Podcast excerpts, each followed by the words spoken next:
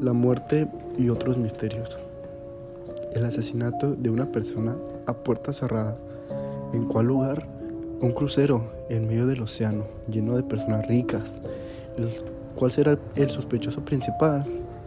Y Scott, quien es la protagonista y es totalmente inocente, pero tuvo la mala suerte de estar en el lugar equivocado en un mal momento, por lo que ahora todos creen que ella es la culpable.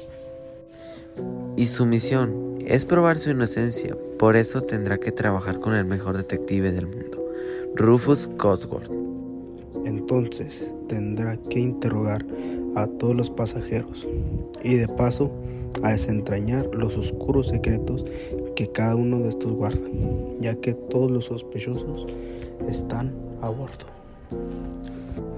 Lo que sucedió es que la chica también es una detective aficionada y en el intento de investigar un pequeño caso se terminó involucrando a sí misma por el asesinato de un hombre en el barco.